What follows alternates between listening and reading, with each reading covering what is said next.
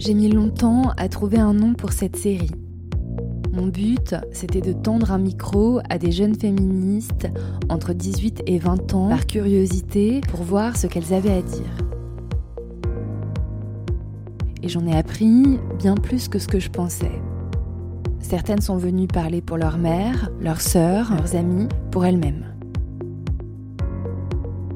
Toutes sont venues parler pour les femmes.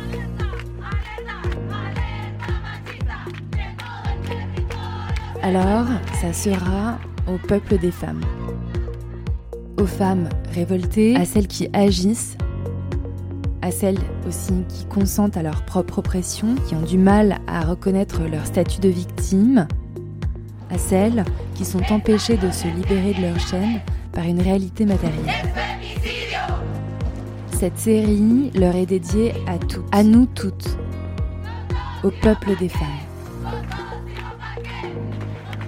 Je me suis longtemps questionnée aussi sur l'ordre dans lequel j'allais diffuser ces épisodes. Est-ce que j'allais respecter l'ordre d'enregistrement ou bien par exemple essayer de dégager un déroulement logique dans les sujets abordés?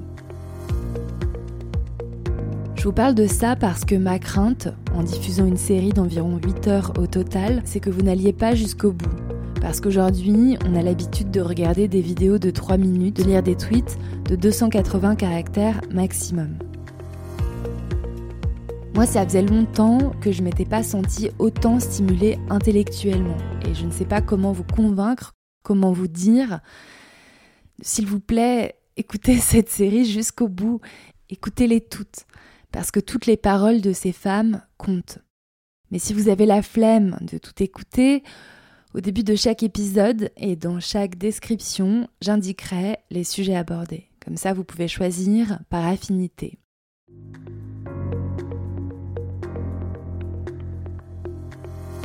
Parce que la dernière de ces femmes est aussi importante que la première. À l'heure où j'enregistre l'introduction de ce premier épisode, je n'ai toujours pas tranché cette question de l'ordre. Je sais juste que la première, ce sera Daphné. Mon parcours, il a abouti à une forme de tendresse pour les femmes. Précisément parce qu'elle parle du peuple des femmes, ça me semble évident de commencer par elle. C'est le peuple opprimé qui se rejoint. Dans cet épisode, Daphné parle aussi du peuple des hommes, de Simone de Beauvoir, d'universalisme, de son ex, de religion et notamment de son rapport à la religion catholique et de ce que ça fait de se tenir bien droite dans ses bottes. Il y a un, espèce de sentiment très noble qui m'envahit euh, dans ces moments où je dois m'exprimer.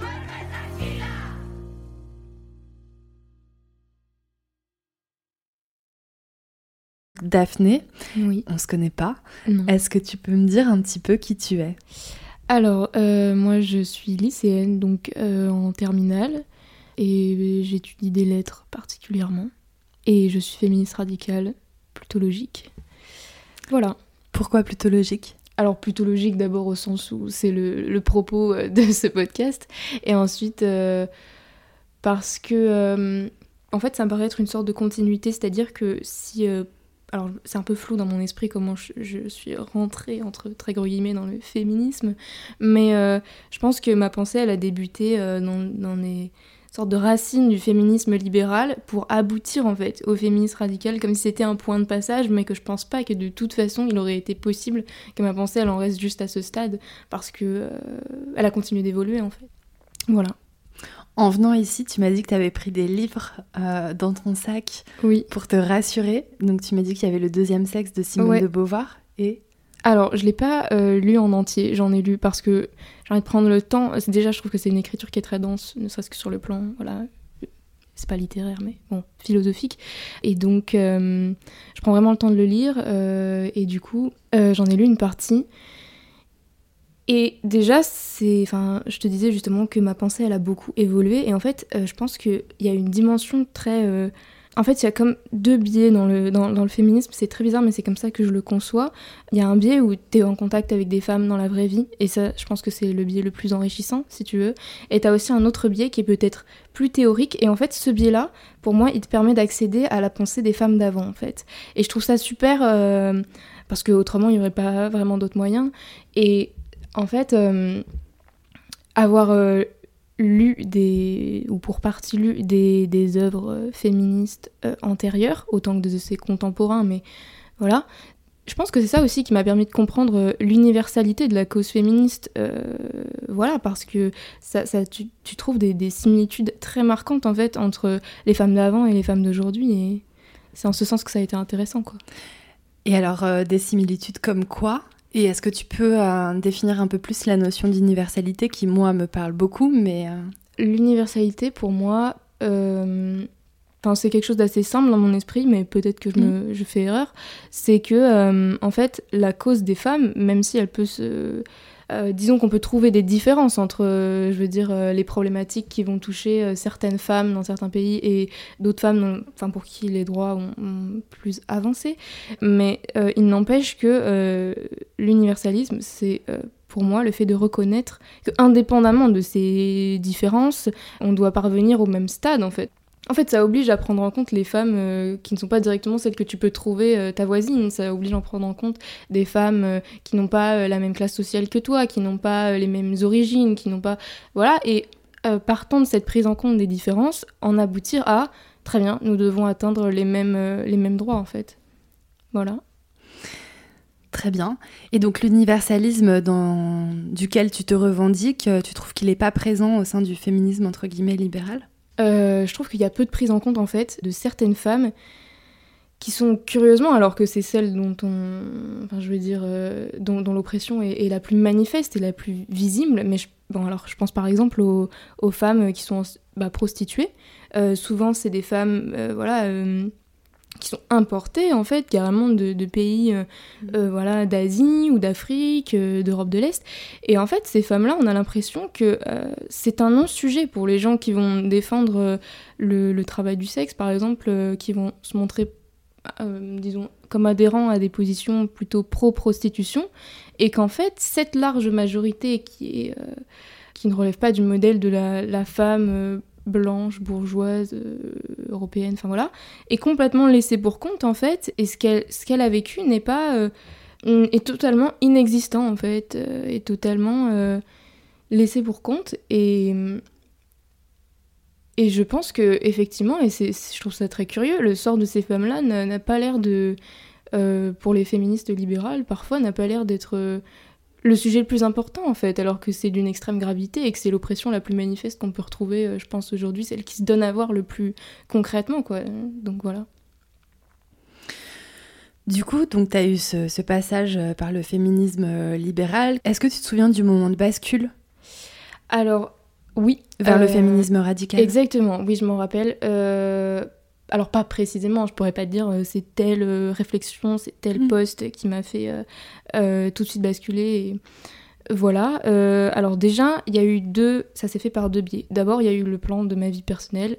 J'étais avec mon ex-copain avec qui ça s'est pas très bien passé et ça m'a poussé vers un processus de remise en question extrêmement large et donc ça ça a été un premier basculement le plan de cet événement de ma vie a entraîné des remises en question qui ont entraîné ce basculement et il y a un autre biais, ce serait celui de... Euh, euh, ben de toi, très curieusement. Ah bon? Oui, parce que euh, j'ai, en fait, j'ai commencé à être, alors je sais plus vraiment comment quoi, mais exposée à, ce, à ces conflits militants en fait. Et justement, j'ai entendu parler de toi, je me suis dit ah que se passe-t-il? Et donc ça m'a conduit à pas avoir une démarche de rejet, euh, mais à aller voir ce que tu faisais. Et petit à petit, je me suis dit, ah, mais cette réflexion m'aide en fait. Cette réflexion me, me, me, pousse moi à réfléchir en fait. Et c'est dans la continuité de justement la réflexion que j'entame en ce moment. Et c'est comme si ces deux parcours en fait s'étaient euh, faits l'un à côté de l'autre. Et petit à petit, bon bah voilà, c'est les trucs de l'algorithme. Insta te recommande d'autres comptes qui vont dans le même sens. Et c'est vraiment ces deux lignes-là, en fait, ces deux lignes qui se sont suivies euh, sur le plan personnel et sur le plan bon, de la pensée, même si du coup, de fait, c'est pas euh, différencié, qui m'ont un peu euh, guidée vers ce féminisme radical. Voilà. je suis ravie d'avoir été une de ces lignes. Eh bien, oui. Tout à l'heure, hors micro, tu me disais que le féminisme radical, souvent, il est mal perçu parce que les gens ne comprennent pas ce que ça veut dire radical. Qu'est-ce que ça veut dire pour toi? Alors euh, radical, euh, moi je prends au sens euh, latin, si je ne me trompe pas, c'est radix, et donc c'est la radix, c'est la racine, je crois. Enfin bref, de toute façon, il me semble. Et donc en fait, pour moi, c'est vraiment un courant qui va questionner les choses de façon systémique et en profondeur et avec ce souci de creuser les sujets et de vraiment retourner à leurs racines en fait. Euh, alors que le féminisme libéral tend à rester vraiment très très en surface et c'est aussi ce qui m'a dérangé sur le plan de la pensée au bout d'un moment quoi, on tourne en rond.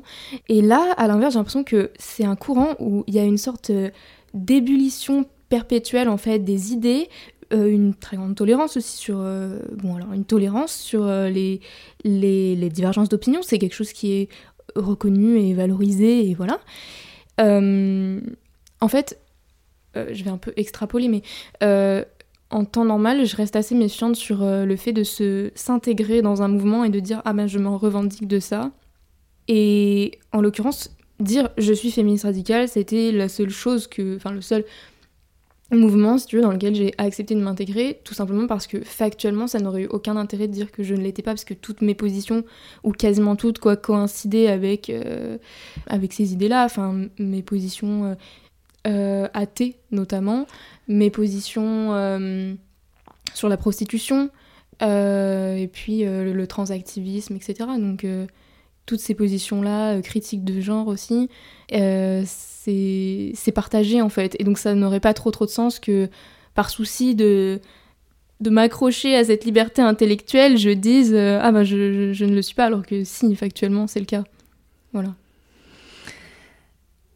Euh, du coup, je vais revenir à ce que tu as dit euh, mhm. un petit peu avant sur le fait que toi, tu as des convictions athées. Mhm. Qu'est-ce que ça veut dire pour toi? Quelle importance est-ce que ça prend dans ta vie matérielle et intellectuelle? Et qu'est-ce que c'est que l'athéisme? Ben, athée, déjà, ça relève d'une conviction personnelle selon laquelle euh, il n'y a pas de Dieu. Mais peut-être que j'aurais dû dire laïque au lieu de athée. J'ai eu une grande réflexion sur, euh, enfin, sur la, voilà, euh, la question de Dieu, etc. Bon, moi, pour moi, tout ça n'existe pas. Et je considère ça comme relevant de la liberté de croyance de chacun. Enfin, ça n'est pas mon affaire.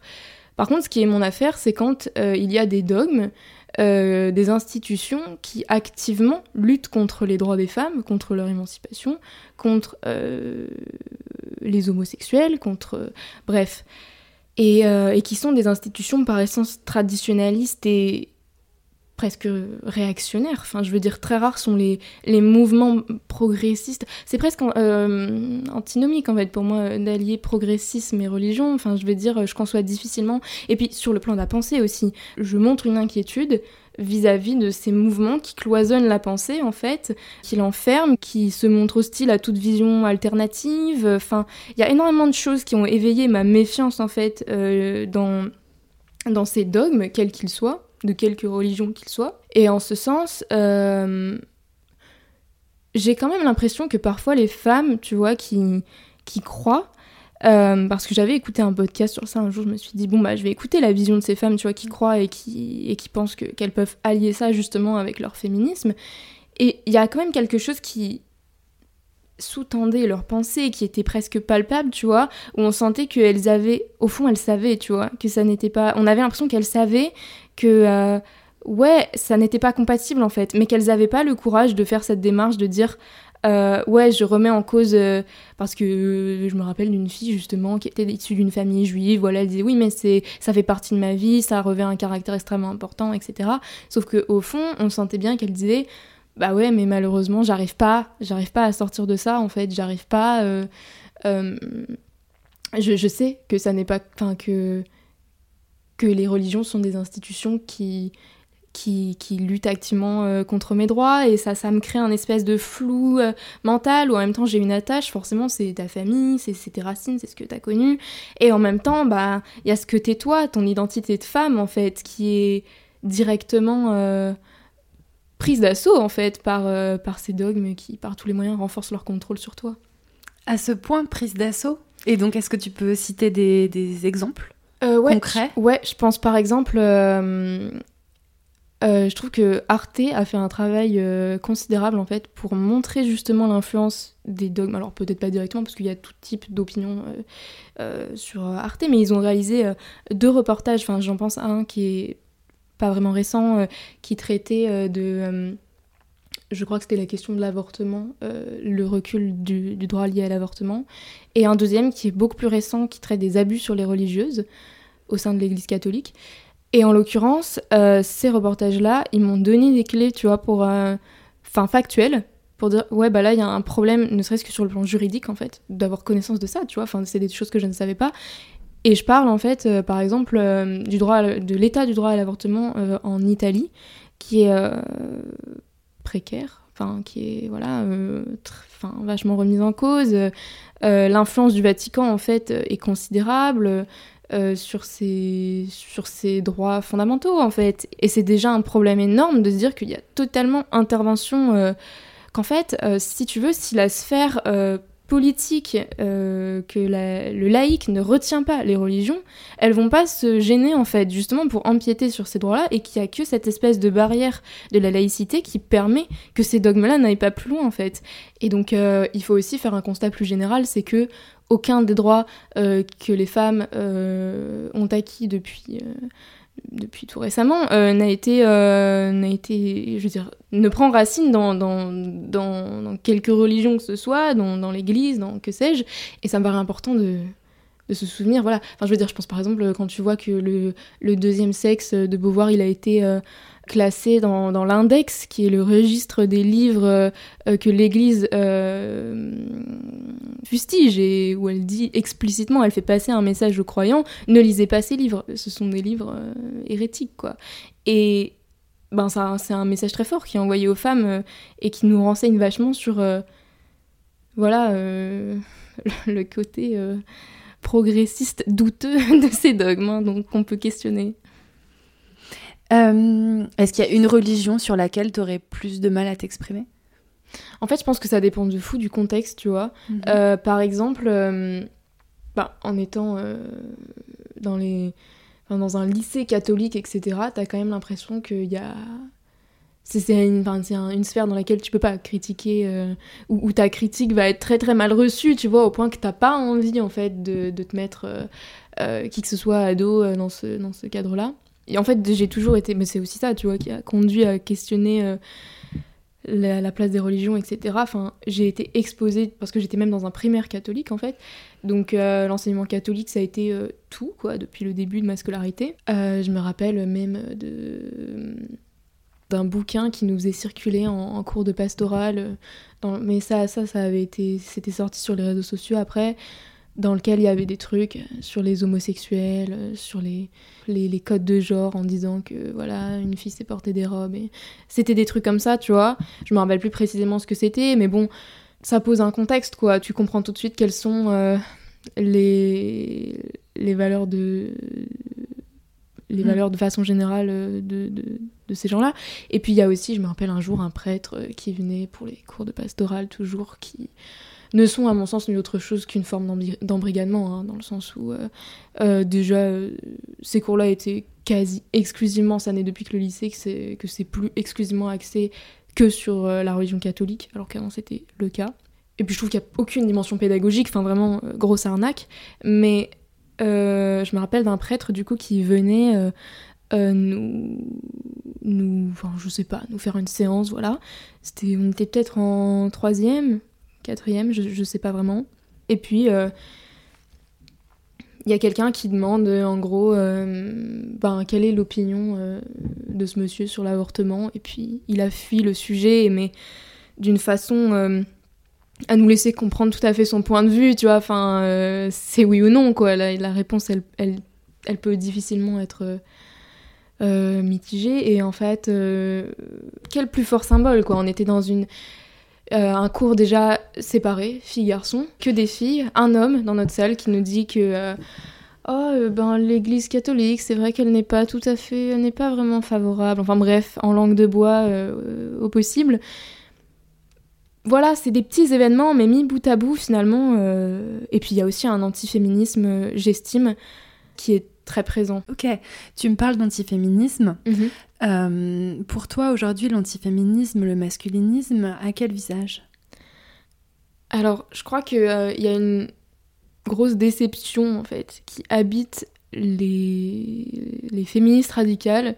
C'est ce constat que on n'a pas dépassé ce stade où les femmes se violentent entre elles. Voilà, ça c'est la première chose. Et en fait, euh, bon, alors il a un visage masculin, évidemment, il a un visage d'homme, euh, ça c'est, plus qu'évident. Euh, mais je crois qu'il y a aussi une autre dimension qu'il faudrait pas sous-estimer, c'est la, la violence, je veux dire, dont les, les, femmes font preuve les unes vis-à-vis des autres. Mais, et ça, c'est une chose dont je parlais avec une fille que j'ai rencontrée il y a pas longtemps.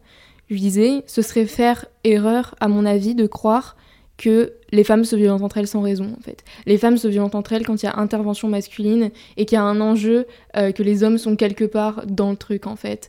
Et, c'est un peu, ça c'est une anecdote euh, plus secondaire, mais j'ai fait ce constat, tu vois, quand je suis partie en vacances que entre, entre filles cet été. C'était une première expérience, tu vois, enfin j'avais jamais fait ça. Euh, c'était toujours mixte avant. Et c'est très curieux, mais tout s'est tellement bien passé, tu vois, que c'était. On pouvait débattre de féminisme en toute. Euh, même euh, en ayant des désaccords, tu vois, en toute euh, tranquillité d'esprit. Enfin, c'était. on pouvait aussi faire des, des, des choses qu'on se serait pas forcément permise de faire s'il y avait eu ce regard, ce poids du regard masculin, tu vois, qui, qui était là. Enfin, bref. donc, non, je crois vraiment que Aujourd'hui, l'antiféminisme, euh, il est. Euh, puisqu'on dit que. Enfin, je veux dire, en tant que féministe radicale, euh, il est nécessaire de remonter à la source. Pour moi, c'est évident que la source, elle est masculine, en fait. Et que. et, que et que voilà, enfin, pour des raisons évidentes, il y a une. tu parlais de, peuple des femmes, voilà, ben, il y a un peuple d'hommes qui a des intérêts à défendre. Voilà, et que ce soit conscient ou inconscient, et ben, ça se manifeste et les femmes deviennent un, espèce de relais de ça en fait mais je veux dire c'est quelque chose qu'on a toujours vu quoi que, que les femmes prennent parti pour les hommes pour quelque raison que ce soit quoi quel sentiment est-ce que tu éprouves euh, à l'égard du peuple des hommes? Alors mes sentiments ils ont pas mal varié tu vois par exemple je t'ai parlé de mon ex tout à l'heure euh, en te disant que c'était un point de passage où bah c'était la première expérience de couple tu vois ça m'a marqué comme expérience euh, c'était une très mauvaise expérience par ailleurs ça a été bah alors lui, en fait, c'est ça qui serait plus intéressant de raconter. En fait, je l'ai revu il y a très peu de temps. On a pris un café, tu vois, le café typique avec l'ex, enfin, bon. Et puis en fait, à un moment donné, euh, je sais pas, on a passé genre deux heures ensemble, tu vois, enfin un temps assez conséquent. Euh, à un moment donné, je sais plus comment on en arrive à, j'en arrive à lui dire que ben voilà, moi j'ai des positions. En fait, je crois que j'ai, à ce moment-là, je lui ai dit quelque chose du style, ouais, je suis devenue assez misandre. Tu vois, j'ai employé ce terme exprès pour voir quelle réaction ça allait susciter chez lui. Est-ce que ça allait élever une forme de peur, de fascination, de... Quel questionnement ça allait soulever chez lui, tu vois? Enfin, je m'amusais de la situation, hein, de façon plus générale, mais... Et euh, il a laissé grave un, blanc, tu vois, enfin, on a parlé d'autres trucs, et à un moment donné, je dis, ouais, on a fait le tour, non Enfin, il dit, ouais, je voudrais juste te poser une dernière question. Est-ce que euh, que c'est moi la cause de ta misandrie? Bon, alors là, je me suis dit qu'il était assez il était assez clairvoyant, visiblement. Et en fait, euh, je pense que. Euh, je me rappelle avoir bafouillé, mais je m'attendais à ce qu'il me pose cette question aussi. Il savait très bien que, que il avait probablement eu un rôle important. Mais je pense que ce serait aussi faire erreur de se dire que. Enfin, de projeter, tu vois, la responsabilité du fait que maintenant ça commence à, à, se dissiper un peu, mais pendant une période, j'avais un vrai un vrai ressentiment en fait vis-à-vis des, hommes de façon générale, un ressentiment euh, qui est légitime d'ailleurs je trouve parce que euh, j'étais avec une fille euh, l'autre jour et puis elle me disait, je dis non mais est-ce que tu constates quand même que les hommes, enfin parfois de sombres merdes quoi et elle me dit non, mais donne pas raison à tous ceux qui s'opposent à nous, quoi, en te montrant aussi hostile aux hommes. rentre pas dans ce cliché de la, féministe. Et je lui dis, mais ce cliché, est-ce qu'il est pas légitime en fait, euh, peu importe que ce soit un cliché ou pas, euh, notre colère elle est, elle est là et c'est le fondement en fait de cette lutte et bref. Et donc euh, ce que je disais c'est que ce serait trop simple en fait de se dire ah il y a eu ce gars dans ma vie et il est unique responsable de pas du tout, mais ce serait vraiment faire erreur de penser ça parce que j'ai questionné ça, ça, a ouvert un questionnement beaucoup plus général sur les hommes de ma famille, tous les hommes en fait, les hommes euh, dans la rue, les hommes, euh, les copains de mes copines, les, tous les hommes en fait. Euh, et ça m'a ouvert en fait cette expérience aux femmes aussi, parce que l'ouverture au féminisme, ça, ça t'étend l'ouverture aux femmes. Hein. Dans la vraie vie, je veux dire dans le contact, c'est plutôt logique. et parce qu'autrement, je trouve que les femmes sont assez isolées, en fait, les unes des autres. Et que si elles font pas ces démarches de se rapprocher, tu vois, il se passe rien.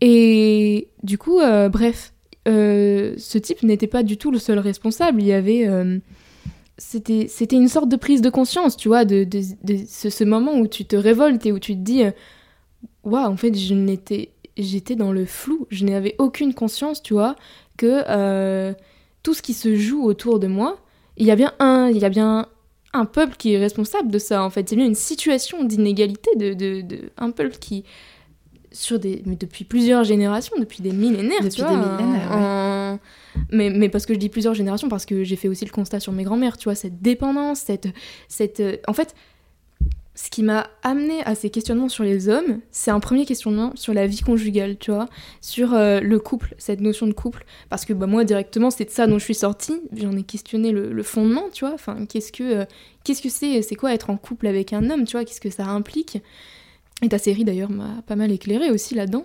Merci. Et... C'était le but. ouais. Et, et ça, te, ça te pousse vers euh, aussi les femmes de ta famille. Dans quelle situation elles sont les femmes d'avant, euh, les femmes de maintenant aussi, dans quelle situation elles sont avec leurs copains. Bref, tout ça, je ne me rappelle plus la, question initiale, mais tout ça m'a mené à.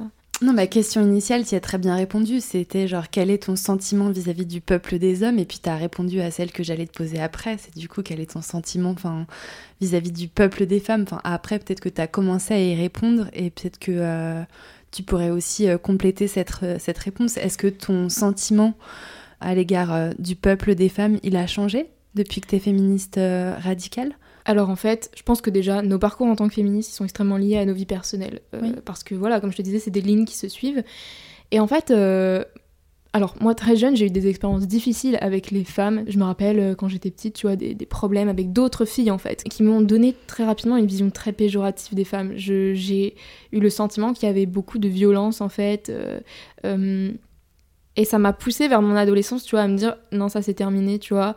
Euh, maintenant, je vais traîner avec des hommes. Il y avait aussi une forme de plus grande. Euh, ils avaient plus de liberté en fait. Et c'était ce à quoi moi j'aspirais et ça se retranscrivait dans eux, tu vois. C'était. Euh, ils sont plus libres de leur mouvement, ils peuvent, ils, peuvent avoir, ne serait-ce que sur le, plan scolaire, tu vois, il y a une beaucoup Enfin, il y a une plus grande tolérance sur leurs excès, sur leur, euh, sur leur, euh, leur trait d'humour euh, débordant, tu vois. Enfin, je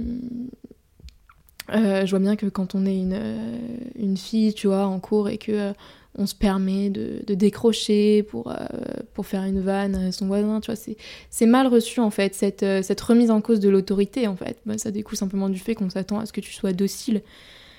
Et donc voilà, en gros, cette ces premières expériences un peu pas terribles, tu vois, euh, avec les, femmes, ça m'a projeté vers les hommes dans mon adolescence. Et en fait, euh, je pense que j'avais un certain mépris pour les femmes, du coup, jusqu'à ce moment-là. Et en fait, je les trouvais très prises dans des, dans des carcans, tu vois, inaptes à, euh, à, s'élargir dans leur façon de, de, vivre, de, euh, je les trouvais très... Elles se restreignaient en fait et ça me déplaisait parce que euh, je n'avais pas l'esprit pour comprendre à ce moment-là que c'était nulle autre chose que leur statut de, de, de victime, de conditionnement en fait qui, qui s'exprimait là-dedans. Et, et, et, une fois que tu, fais, que tu mets la lumière sur ça et que tu le comprends, je pense qu'il y a une grande tendresse en fait qui se construit entre les femmes. Et puis souvent, ça m'arrive aujourd'hui, tu vois, de, de, voir des filles et de me dire ah ouais, ça c'est ce que j'étais avant, tu vois. Et ça développe une, une tendresse chez moi, une sororité en fait, vraiment. Et, aujourd'hui, je pense que même les femmes avec qui j'ai des désaccords, euh, j'arrive pas à les mépriser, tu vois. Je pense que hum, faut atteindre un pic de violence, tu vois, pour, euh, pour passer ce stade. Et peut-être que parfois c'est légitime, tu vois, faut aussi être honnête. Mais j'en suis pas là pour le moment, même si, euh, ben, par exemple, tu vois, euh, euh, j'ai perdu des amies filles, tu vois, qui considéraient que mes positions en tant que féministe radicale, etc., étaient limites, enfin, plus que limites même, puisque je ça n'était plus mes amis, bref. mais du coup, vis-à-vis du peuple des femmes, pour un petit peu répondre à ta question de façon plus succincte, je pense que c'est une question de parcours et que mon parcours, quoi qu'il en soit, il a abouti à une forme de tendresse pour les femmes et un vrai esprit de, sororité qui est très très élévateur sur le plan humain, tu vois, ça fait beaucoup de bien. Et hum, voilà, et je crois que quand on a quand on a à l'esprit en fait les choses qui nous rapprochent, les objectifs communs qu'on poursuit, et puis aussi sur le plan humain les choses que nos sœurs vivent, tu vois, qui peuvent être similaires à nos expériences, euh, on peut pas. Euh,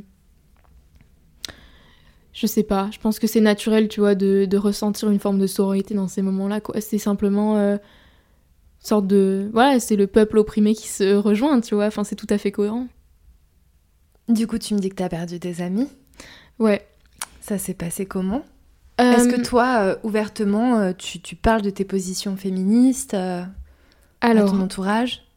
Oui. Familiale et amicale d'ailleurs? Alors, familiale, bon, de façon très succincte, enfin de façon très résumée, mais je vais dire, en fait, euh, les anciennes générations, entre guillemets, enfin ma mère par exemple, tu vois, sur les questions de la prostitution, ça lui paraît complètement. Euh, voilà, tu vois, c'est inconcevable de considérer la prostitution comme émancipateur par exemple pour elle, enfin c'est plus qu'évident.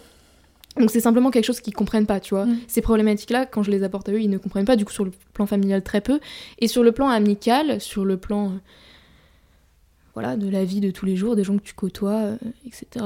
Euh, enfin même sur le plan ben, c'est pas vraiment professionnel tu vois mais même au lycée je revendique euh, mes scolaire idées. Ouais. voilà scolaire exactement j'ai une attache pour ça parce que je me suis demandé d'où ça venait tu vois ce, ce refus de bah c'est jamais quelque chose que j'ai fait tu vois de me terrer et de dire ah, non je, vaut mieux que j'évite de dire ça tu vois euh, et je crois qu'en fait vu qu'on parlait de sororité c'est quelque chose qui a été très très naturel pour moi de m'exprimer sur mes, sur mes idées, sur mes convictions quand j'ai vu en gros ce que d'autres femmes euh, subissaient, tu vois, euh, pour leurs idées, je me suis dit bah non, on laisse pas les femmes dans cette situation-là, tu vois, on leur euh, on reste droite dans ses bottes. Enfin, on dit ce qu'on pense en fait. C'est notre droit en fait, on, en use.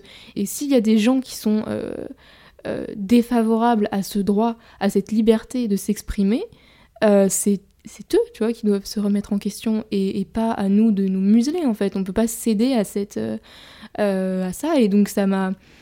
Euh, ça m'a pas. Il euh, y a un, espèce de sentiment très noble, tu vois, je trouve, qui, qui m'envahit dans ces moments où je dois m'exprimer et je me dis, ben, c'est par sororité que je le fais, mais c'est presque devenu inconscient. Déjà, c'est parce que, un, je pense que c'est ce que j'estime être le plus proche. Enfin, mes positions, je les creuse par rapport à la notion de vérité, tu vois. Euh, j'essaye d'être dans le, dans le juste, dans, le, dans ce qui est droit, et non pas dans, dans ce qui est bien, dans ce qui fait plaisir à, à mes, mes affects, tu vois. Et voilà, tout simplement. Et du coup, les réactions que tu as en face? Alors, les réactions, euh, quand j'expose mes positions, ça va être deux types de réactions. Il y a les gens qui vont être en profond désaccord, qui sont très très imprégnés, tu vois, de ces querelles militantes, euh, de certaines idées, euh, et qui aussi ont une pensée qui reste assez surfacique parfois, tu vois. Ils ont du mal à parce que elle reste surfacique parce qu'ils ont du mal à accepter qu'en gros tu remettes en question ce qu'ils pensent, euh, c'est quelque chose qui est presque douloureux pour eux, tu vois. Et donc la réaction, elle peut être assez hostile. Et ce que je constate souvent, c'est que euh, bon, moi j'exprime mes idées. Euh, enfin voilà, je sais pas, hein, je fais mes stories sur Instagram, tu vois, enfin sur mon privé, ça circule, les gens envoient ça, bref. Et, et je me rappelle d'une soirée, tu vois, où euh, on profite euh, un peu de la situation où je suis de bonne humeur et on s'attend. En gros, euh, c'est presque mesquin, tu vois. Est-ce que je puisse pas défendre mes idées vu le contexte et la situation et voilà. Et on vient me chercher en fait, moi, tu vois. C'est-à-dire que c'était. je me rappelle d'une fille qui vient me qui vient me dire euh, ouais bon euh, tes stories euh, enfin on vient vers moi tu vois tes stories je suis désolée mais enfin souvent ils ne sont pas désolés d'ailleurs mais mais mais pour moi c'est limite transphobe t'es t'es une terre enfin tout ce que tu peux voilà je connais. donc voilà. Et et donc je me rappelle que voilà moi moi je je premier réflexe je ça m'est arrivé vis-à-vis de gens qui avaient des opinions contraires aux miennes, tu vois, de d'y aller mais direct, tu vois, en mode je rentre dans, le, dans la conversation, on débat et voilà.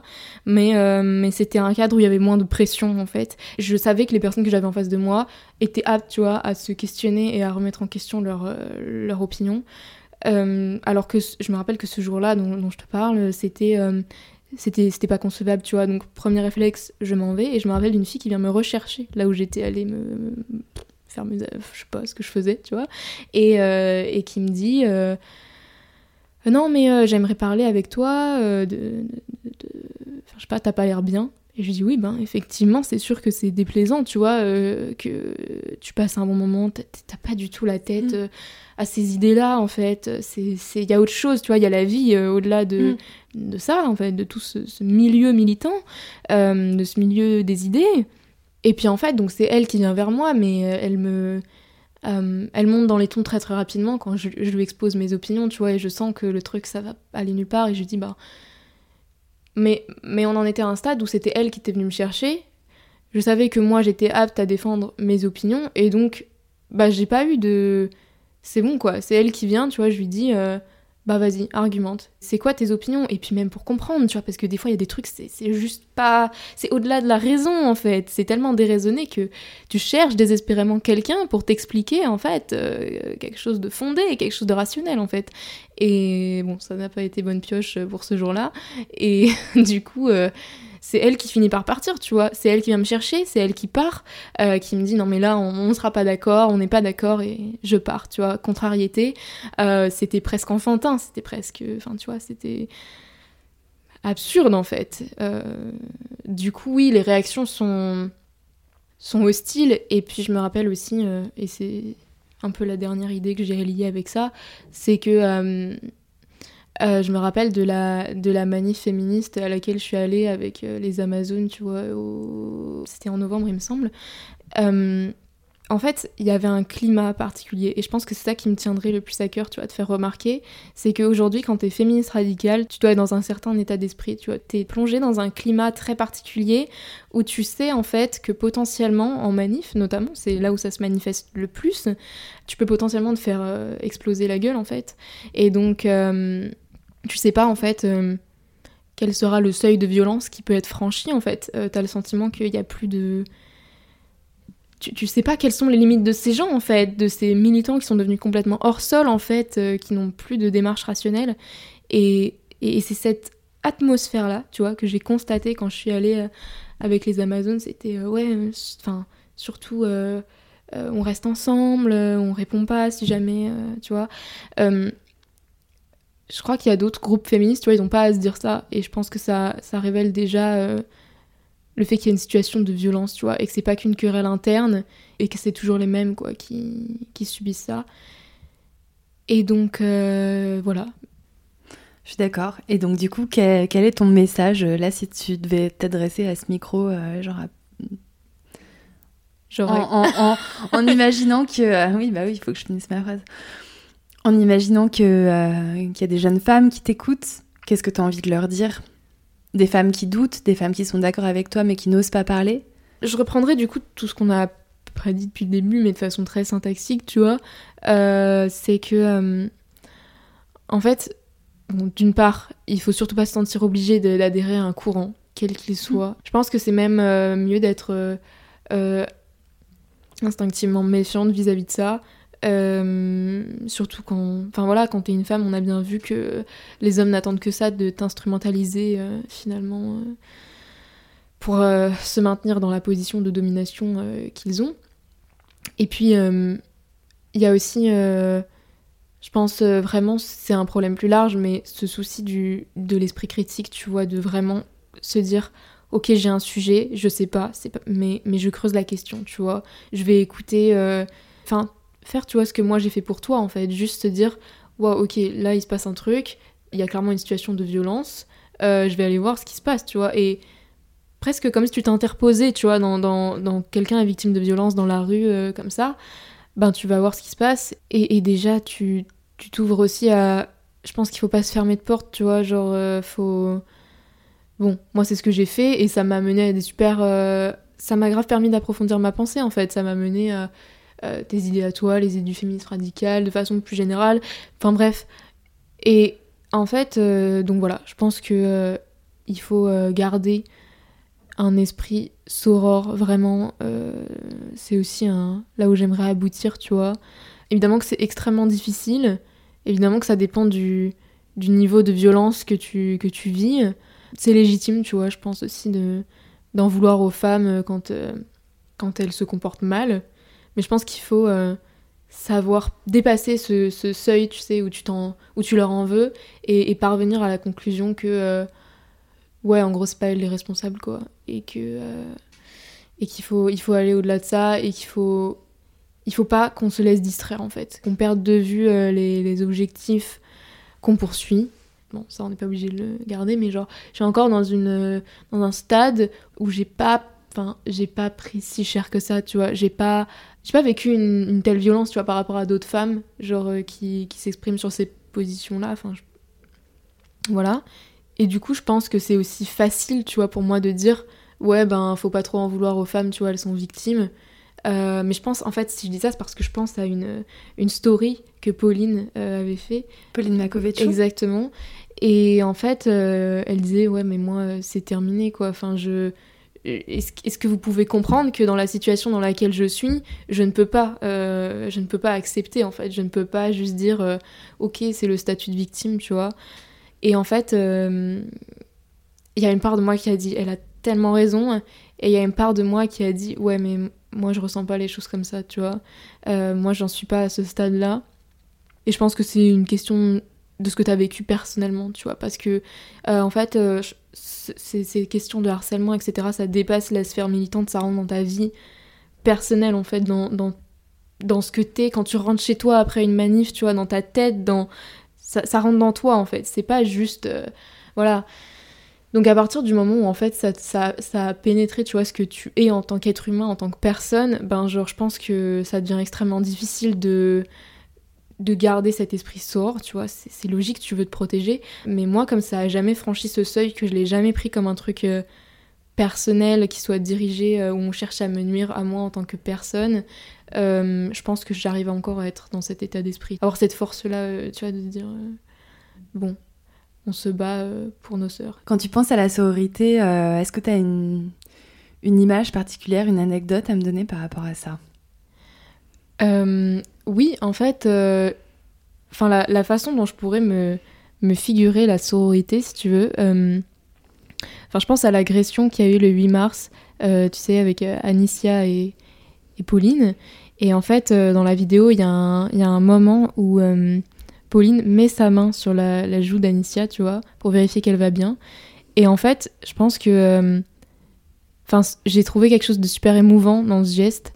Et je pense que si la, sororité devait s'incarner dans quelque chose, ce serait probablement dans ça, sans parole de trop, tu vois, simplement dans une sorte de de tendresse entre les femmes et de, protection mutuelle.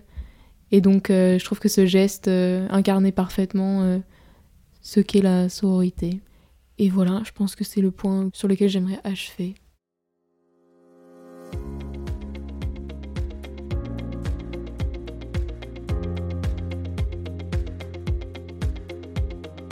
Merci Daphné pour ta générosité, pour ton intelligence, pour le cœur que tu as mis à parler à mon micro. À vous qui venez d'écouter Daphné, j'espère qu'elle vous aura apporté autant qu'elle m'a apporté à moi.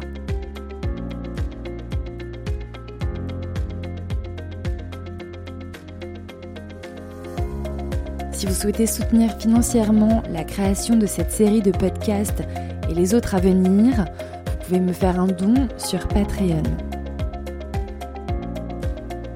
fonctionne par un système d'abonnement mensuel que vous pouvez résilier à tout moment. Chaque don, chaque euro m'est utile. Merci infiniment aux personnes qui me soutiennent déjà. C'est grâce à vous que j'ai pu créer cette série.